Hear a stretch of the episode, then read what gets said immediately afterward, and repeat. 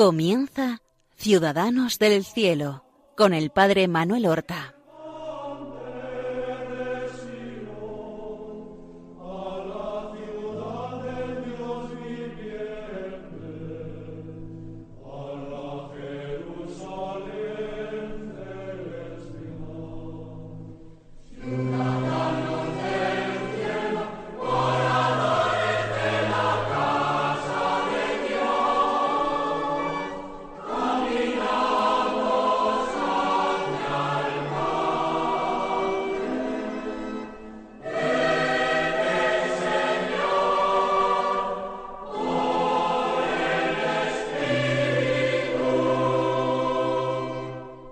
Muy buenos días, queridos amigos. Damos comienzo a una nueva emisión de nuestro programa Ciudadanos del Cielo, un programa con el cual nosotros tratamos de acercarnos a la vida y las virtudes de nuestros hermanos los santos. Escuchamos, leemos, meditamos en la vida de los santos y en sus virtudes, porque queremos desde nuestra situación, desde nuestro estado, desde nuestra época, desde nuestra edad, queremos imitarlos, no en los hechos externos, porque estos fueron respuesta concreta a una llamada de Dios a cada santo, en eso no podemos imitarlos si no tenemos la misma llamada, pero sí podemos imitarlos en las virtudes. Por ejemplo, no podemos imitar a San Bruno, fundador de los cartujos, retirándonos a una total soledad para vivir allí solamente para Dios, si no tenemos una llamada fuerte y clara de Dios a hacerlo, si no tenemos una vocación auténtica a la vida eremítica.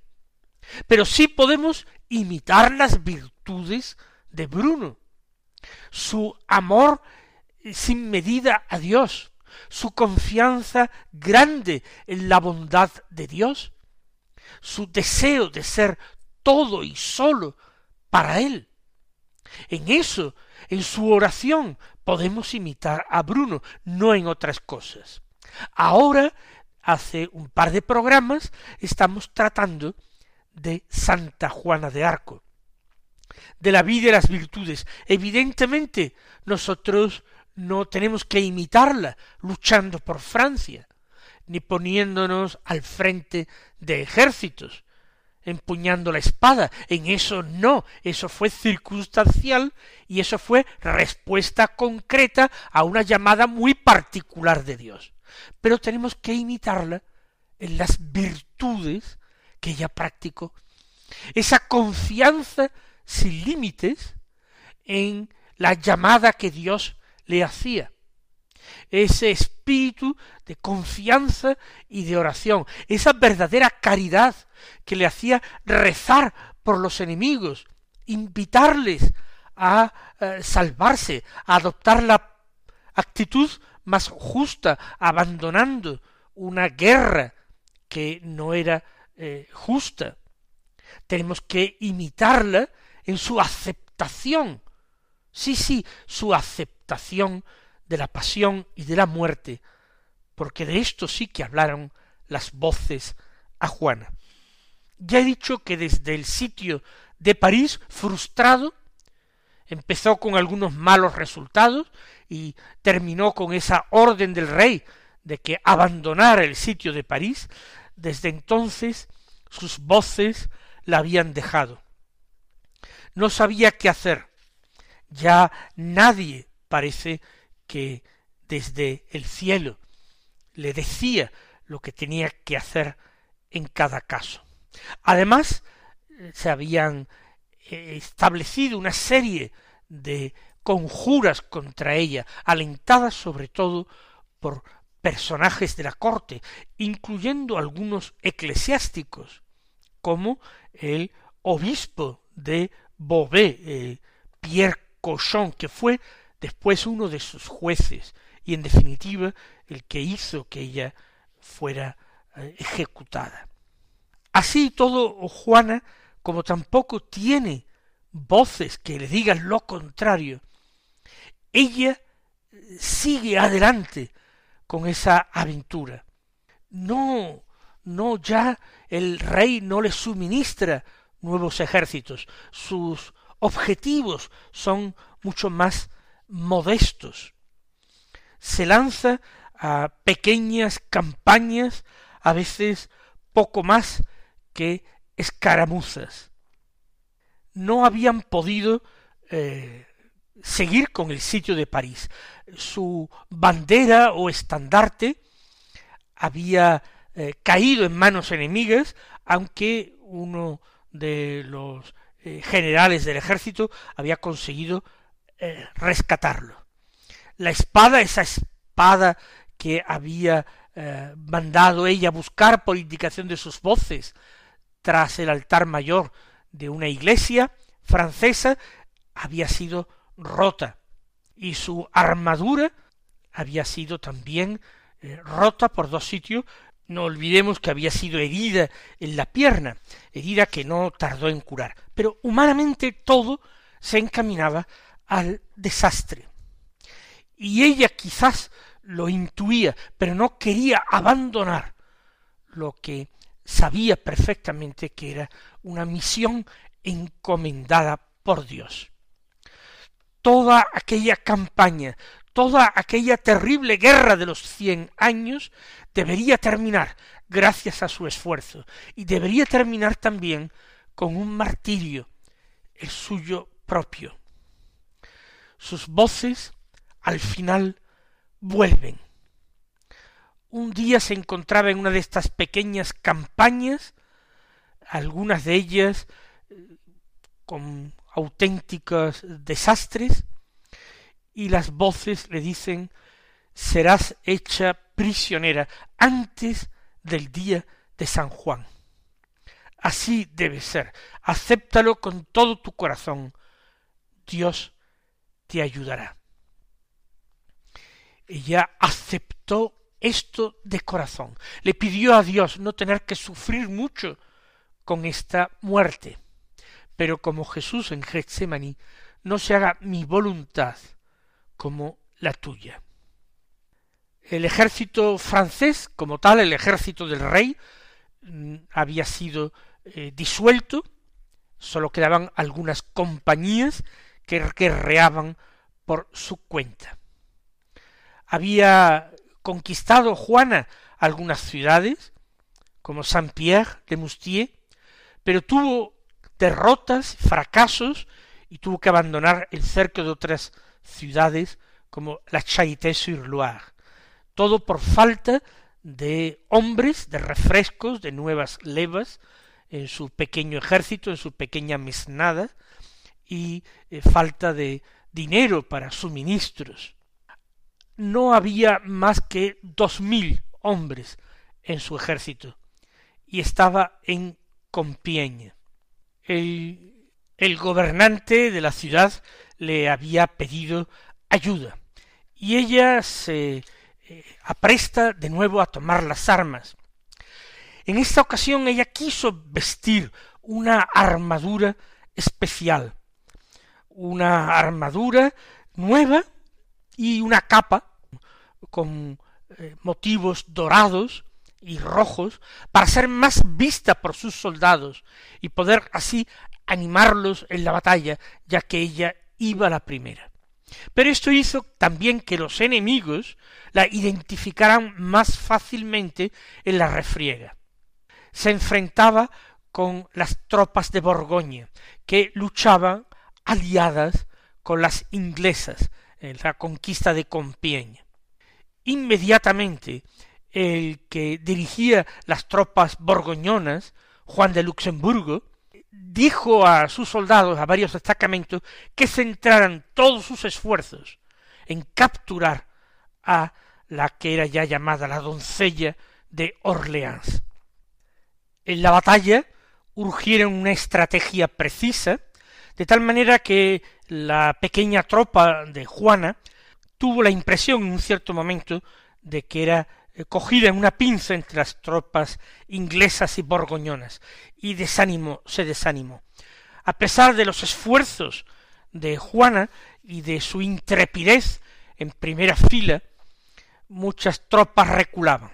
De esta forma ella fue cercada por enemigos cada vez más numerosos que querían solamente cogerla prisionera. Y así fue. Los hombres de Juan de Luxemburgo lograron atraparla.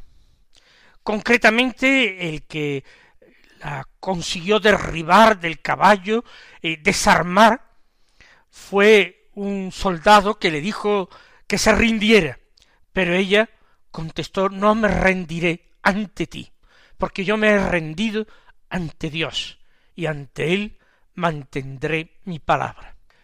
El noble Juan de Luxemburgo, cuyas tropas habían logrado capturar a Juana de Arco, era un noble feudatario del duque de Borgoña, y él se la llevó a su castillo, en primer lugar al castillo de Beaulieu. Pero como no tenía grandes defensas y eh, Juana era codiciada por todos, por los franceses, pero también por los ingleses, la trasladó a otro castillo, el de Beaurevoir. Juan de Luxemburgo la trató bien, no estaba en un calabozo. La propia eh, esposa de Juan de Luxemburgo, así como una tía suya, la cuidaban y convivían con ella. Pero era prisionera y se intuía que podía ser entregada en cualquier momento en manos de los ingleses que la reclamaban.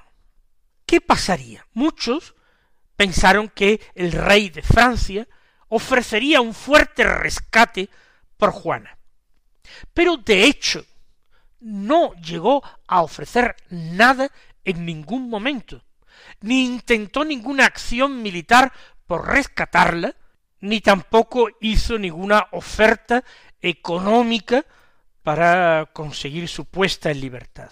Fue verdaderamente abandonada por el rey que tanto había luchado, por Carlos VII.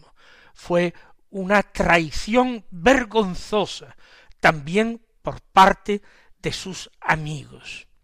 También se esperaba que los ingleses harían una fuerte inversión para eh, conseguir que se le entregara. La pasión de Juana de Arco había ya comenzado.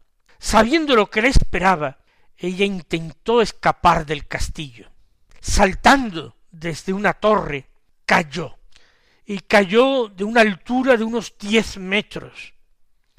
La encontraron en el suelo inconsciente.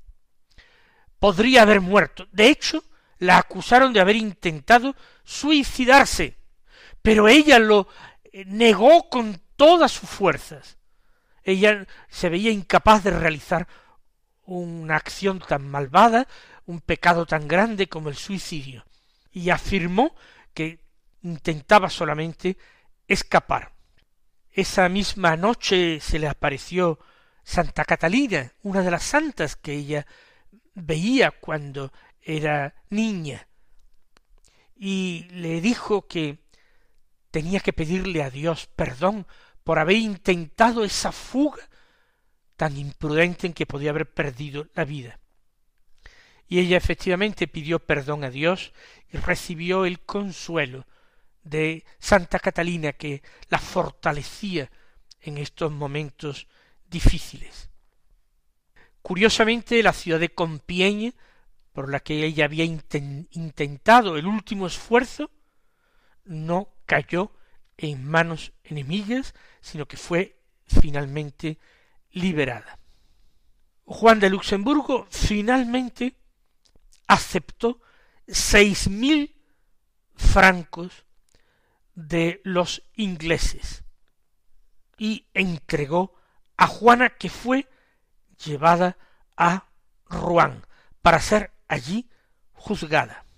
El juicio duró meses y mientras tanto ella ya no fue tan bien tratada, sino que la encadenaron en un calabozo, siendo custodiada por varios soldados día y noche para que fuera imposible escapar. Habían pagado mucho por ella, por una jovencita que tenía en aquel momento dieciocho años. Sí, sí, solamente dieciocho años.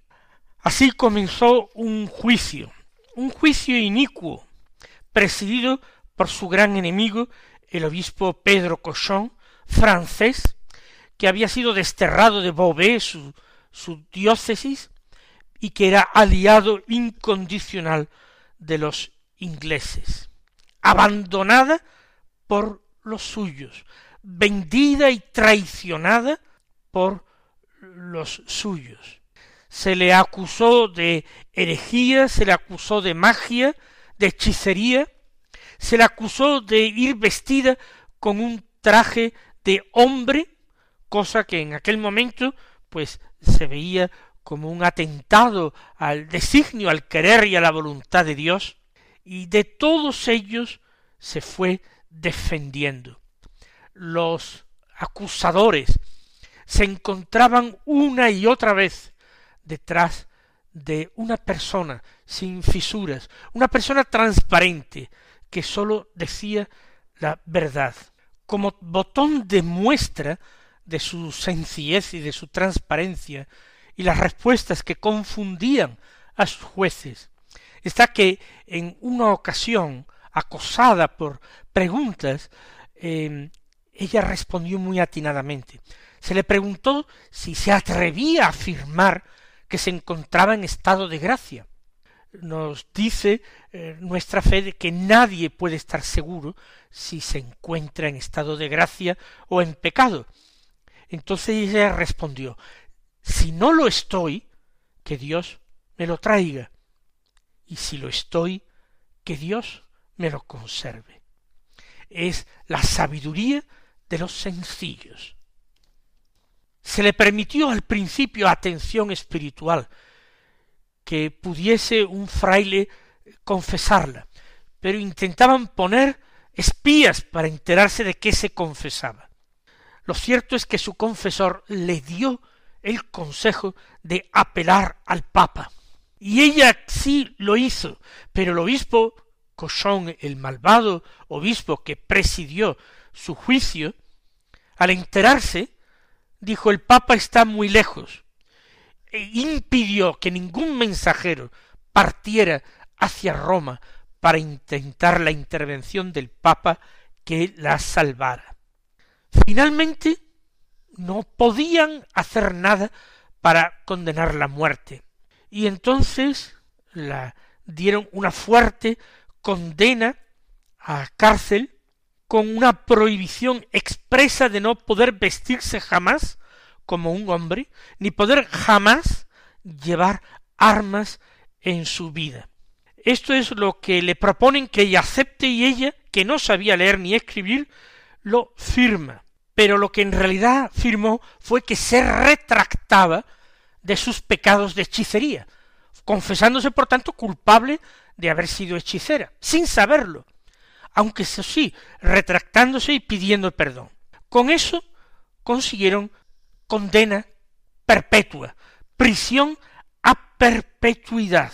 Pero todavía ni siquiera estaba satisfecho el obispo Pedro Cochón.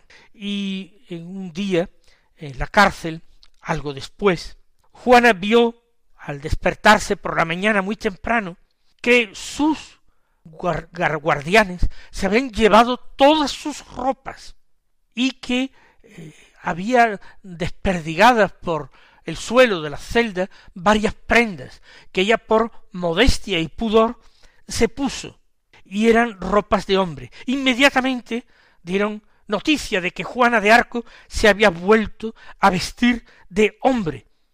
Reunieron con ese falso escándalo de los malvados de nuevo el tribunal y la condenaron por desobediente, como hechicera confesa al, a muerte y además al castigo del fuego, ya que por hechicería la condena a muerte era a ser quemada viva. Era el día 29 de mayo de 1431. Todo el proceso se había llevado en el Palacio Arzobispal de Rouen. Esto fue el 29 de mayo y no esperaron nada para poner en práctica ante el temor de que tanto los muchos jueces que se habían mostrado disconformes, que habían abandonado el tribunal y sus amigos se eh, consiguieran de alguna manera liberarla, los ingleses eh, exigieron la pronta ejecución de la condena. Por eso el mismo día 30 de mayo de 1431 ella tenía 19 años y había sido ya capturada hacía bastantes meses, desde el verano del año anterior, se preparó en la plaza del mercado viejo de la ciudad de Rouen una pira. Dado el carácter de la condena, se le negaron los últimos sacramentos, aunque un fraile la asistió y le presentó la cruz. Atada ya a la pira, se mojó con agua los, troncos y las ramas cercanas a ella para que tardaran más en arder y prolongar más su agonía. Y encendida ya la hoguera, el obispo Cochón tuvo la desvergüenza de acercarse a ella, como los sumos sacerdotes y fariseos se acercaron a Jesús en la cruz para mofarse de él. Pero Juana en un susurro que escucharon los que se encontraban cerca, dijo Muero por vuestra culpa. Si me hubieseis entregado a la iglesia y no a mis enemigos, no me encontraría aquí. Ah, Ruán, temo que mi muerte te sea fatal. Pidió y aquel fraile le proporcionó rociándola agua bendita, besó la cruz, invocó al arcángel San Miguel, que había visto siendo niña, invocó por tres veces el nombre de Jesús con gran serenidad, hasta que inclinó su cabeza y expiró. Todavía la guerra de los cien años se prolongó unos veinte años más, hasta el triunfo total y absoluto de las tropas francesas que lograron expulsar a las inglesas del continente menos de la ciudad de Calais, en que todavía siguieron más de un siglo. Aunque fue rehabilitada muy pronto Juana de Arco y se declaró eh, falso e inicuo todo el proceso, esto ya en el año 1456, no se quiso beatificar a Juana por respeto a los ingleses de los que había sido enemigo. Fue ya en el siglo XX San Pío X quien en 1908 la beatificó. Y después de la Primera Guerra Mundial, en 1920, Benedicto XV, el Papa de la Paz, quien la canonizó el día 16 de mayo. Mis queridos hermanos, hasta la próxima semana, recibid la bendición del Señor.